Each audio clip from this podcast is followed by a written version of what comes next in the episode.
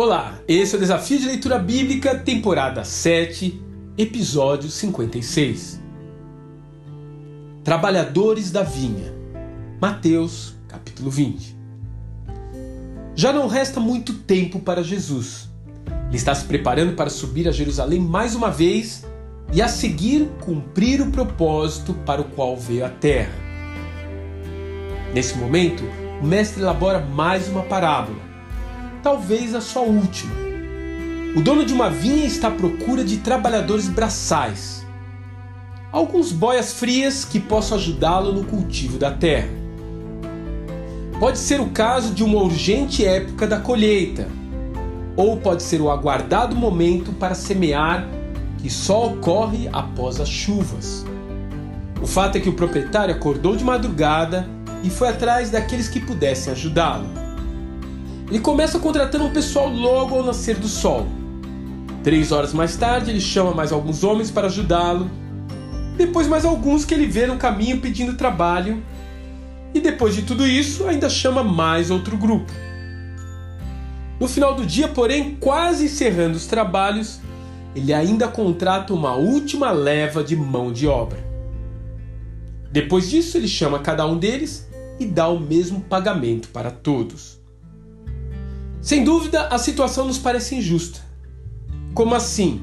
Um trabalhou 12 horas e o outro suou a camisa apenas por uma hora. Como podem receber o mesmo salário? É interessante que rapidamente nos identificamos com aqueles que deram duro e por isso nos indignamos. Mas e se olharmos por outra perspectiva? Imagine que aqueles homens contratados por último haviam estado o dia inteiro debaixo do sol quente e realmente não receberam nenhuma outra oferta de trabalho. E se por outro lado cada um deles possui uma família em casa, esperando ansiosamente pelos recursos que ele irá trazer? Isso muda um pouco as coisas? Bem, e que tal se o dono da fazenda é Jesus e cada trabalhador é um discípulo que ele tem chamado desde que pisou nessa terra? Em qual desses grupos nós estaríamos? Por ordem de chamada e por dedicação ao reino, estariam em primeiro lugar os apóstolos, e com eles todos os mártires do primeiro século.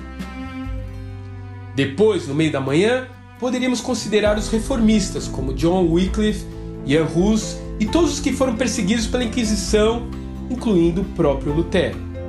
Você consegue me acompanhar nesse raciocínio?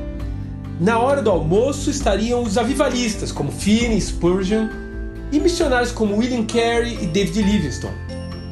Certamente, ao longo da tarde, ainda haveria lugar para os contrabandistas de Bíblias que levaram o Evangelho para trás da cortina de ferro, para os ministros que perderam seus filhos ao evangelizar tribos hostis e para a igreja perseguida do Oriente Médio.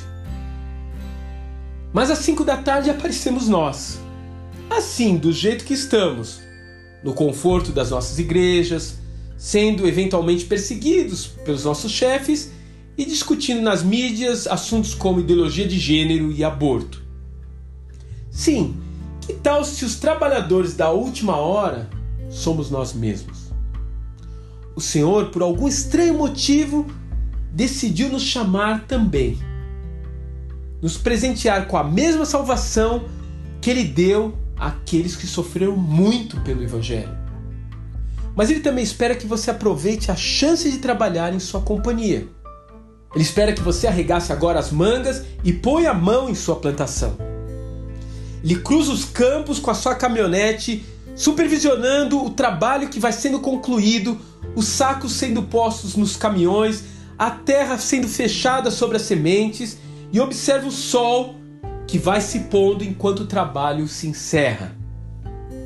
Mas a recompensa que ele tem para você é algo que já foi pago lá na cruz. Ele já está com ela preparada no bolso para dar a cada um de nós no momento que a noite chegar. Mas de quebra, no final desse dia, ele ainda vai nos dar uma carona até a sua casa. Que Deus te abençoe e até amanhã.